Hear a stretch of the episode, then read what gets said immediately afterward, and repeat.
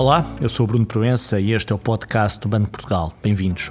Neste episódio vamos perceber como é que o Banco de Portugal elabora as suas previsões sobre a economia portuguesa e para esta conversa temos connosco as duas economistas responsáveis pela área de projeções do Departamento de Estudos Económicos do Banco de Portugal, Cristina Mateu e Gabriela Castro. Vou-lhes pedir que nos expliquem as metodologias usadas na elaboração das previsões económicas que o banco apresenta no Boletim Económico, aliás, como fez hoje, esta quarta-feira. Gabriela e Cristina, muito obrigado por terem aceito o nosso convite, por estarem aqui hoje connosco. Começo pela Gabriela. O que é que está por trás dos números divulgados pelo banco? Como é que se constroem as previsões? Como é que é a casa das máquinas das previsões económicas do Banco de Portugal? As previsões para a economia portuguesa que o Banco de Portugal publica trimestralmente nos boletins económicos são elaboradas por uma equipa do Departamento de Estudos Económicos. Na elaboração destas projeções, nós utilizamos diferentes modelos. Eu destacaria aqui três modelos. Em primeiro lugar, um modelo de curto prazo, que é um modelo que serve para prever o trimestre corrente e o trimestre seguinte. E isto porque nós, apesar de publicarmos apenas previsões anuais, nós fazemos as previsões de forma trimestral, trimestre a trimestre. Portanto, este modelo é usado para prever as principais componentes do produto interno bruto, como por exemplo o consumo privado, o investimento e as exportações. E estas componentes são todas projetadas de uma forma desagregada. Por exemplo, dando aqui um exemplo, para nós prevemos o consumo privado das famílias, que é a componente que tem o maior peso no PIB, nós prevemos separadamente o consumo de automóveis, o consumo de outros bens duradouros e o consumo corrente. Usamos um conjunto de indicadores mensais, alguns já observados e outros indicadores que nós também prevemos, esses indicadores mensais, e estes indicadores têm uma relação histórica com o componente que nós queremos prever. Por exemplo, para prever a evolução trimestral do consumo de bens não duradouros, nós utilizamos indicadores mensais como o volume de vendas do comércio e retalho, o volume de negócios nos serviços e também as compras e levantamentos com cartões bancários. Portanto, este é um modelo de, de curto prazo. Depois temos um segundo modelo que é utilizado na projeção de médio prazo. Este é um modelo mais estrutural que nos permite fazer uma projeção para um horizonte mais alargado de 3 a 4 anos. Neste modelo, nós projetamos não só o produto interno bruto e as componentes, mas projetamos também variáveis do mercado de trabalho, como o emprego e o desemprego, projetamos salários, projetamos outras componentes do rendimento disponível das famílias e projetamos também contas externas. Por último, eu destacaria também o modelo da inflação. Este é um modelo que é dedicado apenas à projeção dos principais agregados do Índice Harmonizado de Preços no Consumidor. E este modelo da inflação interage com os outros dois modelos, de forma a assegurar que as projeções para a inflação são consistentes com as projeções dos outros modelos, ou seja, são consistentes com a projeção para a atividade económica e também consistentes com a projeção para o mercado de trabalho. Para além destes modelos econométricos, há aqui uma parte que é ligada à leitura que nós fazemos da realidade, ao conhecimento que nós temos do passado e de como a economia portuguesa funciona. Ou seja, há aqui também uma parte, uma componente que nós chamamos de julgamento. E esta então engloba uma discussão com um conjunto mais alargado de pessoas, de técnicos do departamento. E, portanto, é da conjunção de todos estes elementos que acabei de escrever que nós elaboramos as projeções para a economia portuguesa. Cristina, este exercício de projeções que o banco usa a economia portuguesa tem especificidades ou é um modelo, digamos que padrão, que é usado genericamente por outros bancos centrais quando fazem o mesmo tipo de análise para outros países? Duas vezes por ano, em junho e em dezembro, as previsões publicadas pelo Banco de Portugal são elaboradas em estreita colaboração com o BCE e com todos os outros bancos centrais nacionais. Estas projeções assentam num conjunto de regras e hipóteses comuns a todos os países, e normalmente são discutidas em reuniões que integram eh, todos os países e o próprio Banco Central Europeu. Na verdade, as projeções de cada Banco Central para a sua própria economia são agregadas de forma a obter a previsão para a área do euro, que depois é publicada pelo Banco Central Europeu. Isto, cada Banco Central Nacional utiliza os seus próprios modelos, metodologias e dados, obviamente, para elaborar as previsões para a sua economia. Os modelos são, são diferentes, até porque tentam aproximar o comportamento de cada economia com as suas características próprias. De qualquer maneira, acho que podemos dizer que, de modo geral, a lógica que está por trás dos modelos utilizados é, é muito semelhante. Em outras alturas do ano, em outubro e em março, as nossas previsões não integram o exercício do Eurosistema e são previsões autónomas mas mesmo essas assentam num conjunto de hipóteses externas comuns às previsões publicadas pelo BCE umas semanas antes. Gabriela, agora a pergunta difícil. Como é que esta questão das previsões são previsões, portanto podem acertar, podem errar. Por isso é que é a pergunta difícil: como é que se garante que as previsões são mais rigorosas e que, portanto, têm o menor grau de erro?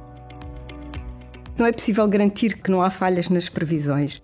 Portanto, existem vários fatores que podem contribuir para que a realidade não seja exatamente igual àquilo que nós antecipamos. E eu destacaria aqui os principais fatores. Em primeiro lugar, como eu já referi, as previsões sentam num conjunto de hipóteses para um enquadramento externo, para condições financeiras e também para as políticas económicas, em particular para a política orçamental. Portanto, as previsões constituem o cenário que nós consideramos ser o mais provável no pressuposto que estas hipóteses se concretizam. Caso as hipóteses não se concretizem, isto introduz um fator de erro nas projeções. Eu posso dar aqui um exemplo muito concreto. Uma das hipóteses do exercício prende-se com a evolução do preço do petróleo que assenta nos preços que são contratados no mercado de futuros. Esta é uma hipótese importante para determinar a inflação e também para determinar a atividade económica. Acontece que o preço do petróleo tem uma volatilidade muito elevada e sempre que o preço do petróleo evolui de forma diferente àquilo que está implícito no mercado de futuros, temos uma elevada probabilidade de ter uma, um erro na previsão da inflação. Outro fator de risco tem a ver com os próprios modelos. Portanto, os modelos são simplificações da realidade e são desenvolvidos com base nas relações económicas observadas no passado. E por isso têm sempre limitações para prever o futuro. E isto é particularmente claro quando se observam choques com impacto mais estrutural na economia. Por último, existem também acontecimentos inesperados que condicionam o desempenho das previsões. Um exemplo muito concreto e extremo é o caso da pandemia. Em dezembro de 2019, o Banco de Portugal previu um crescimento do PIB de 1,7% para 2020 as estimativas recentes do INE apontam para que o PIB em 2020 tenha caído 8,4%. Mas sabemos que nenhum modelo, nenhum previsor poderia antecipar em dezembro de 2019 que em 2020 iria ocorrer a maior queda do PIB que alguma vez há memória. E, portanto, vemos aqui que há sempre erros nas previsões. Mas em tempos normais, penso que poderemos dizer que as previsões se aproximam bastante da realidade. Nós todos os anos fazemos uma avaliação das nossas previsões para perceber onde cometemos os erros e porque é que os cometemos e, em particular, avaliamos como é que os nossos erros de previsão comparam com as instituições internacionais que também fazem previsão para Portugal. E o que eu posso dizer é que nos últimos anos esta avaliação tem colocado o Banco de Portugal numa posição cimeira em termos de qualidade das projeções para a economia portuguesa face uh, às outras instituições que fazem também previsão para Portugal. Cristina, vou pegar aqui na deixa que a Gabriela deixou na questão da pandemia e da dificuldade que é de facto a, fazer previsões quando há estes acontecimentos que ninguém, obviamente, consegue antecipar. Como é que foi fazer previsões em 2020 e em 2021 neste ambiente de alta incerteza em que nós estávamos todos a viver, infelizmente, um fenómeno pandémico com consequências desconhecidas e com evoluções imprevisíveis? Como é que é fazer previsões nesse ambiente de incerteza constante e que não sabemos como é que vai correr o dia da manhã, em termos sociais em termos económicos? Bem, foi um grande desafio. Normalmente, mesmo em períodos de crise mais normais, há sempre uma dificuldade acrescida uh, na elaboração de previsões económicas. Mas no caso da pandemia, dado o choque abrupto que foi, estas dificuldades foram muito ampliadas. Nós sabemos que enfrentávamos um choque grande profundo, uh, com características únicas, mas a dificuldade era também muito quantificá-lo. Os indicadores económicos que normalmente dispomos são divulgados com algum desfazamento, normalmente são mensais, o que não permitia, nas primeiras semanas e meses da pandemia, em que já estávamos a produzir um exercício de projeção, ter um retrato do impacto que a pandemia já estava a ter na economia. Então fomos obrigados a encontrar e a desenvolver novos indicadores de frequência mais elevada que permitissem ter uma visão em tempo real do que estava a acontecer. E foi nessa altura que passámos a recolher e a acompanhar muitos mais indicadores diários e semanais, como por exemplo os levantamentos e pagamentos com cartões bancários, quer de residentes, quer de estrangeiros, indicadores de mobilidade da Google, consumos de eletricidade e gás, este tipo de indicadores. Logo em abril surgiu também a ideia de desenvolver um inquérito semanal às empresas e num processo que foi, foi excepcional em termos de colaboração com o Departamento de Estatística e com o Instituto Nacional de Estatística, conseguimos lançar em tempo recorde o inquérito rápido e excepcional às empresas. E este inquérito foi crucial para conseguirmos estabelecer a dimensão do choque e o, também o que se estava a passar por setor de atividade, novamente quase em tempo real. dado que conseguimos ter os resultados do inquérito logo na semana seguinte. Para além disso, eu acho que houve aqui um esforço de desenvolvimento de novos indicadores e aqui destacava o, o indicador diário da atividade económica, que foi desenvolvido por dois uh, economistas do Departamento de Estudos Económicos e que começou logo a ser divulgado em agosto do ano passado. Todos estes novos indicadores contribuíram para melhorar a nossa capacidade de avaliar e prever o estado da economia neste contexto bastante mais incerto. Foi também necessário adaptar os modelos utilizados e desenvolver eh, novos instrumentos de previsão para captar a extensão desta contração, em particular durante os períodos de confinamento e depois a recuperação, que também foi rápida, que se seguiu.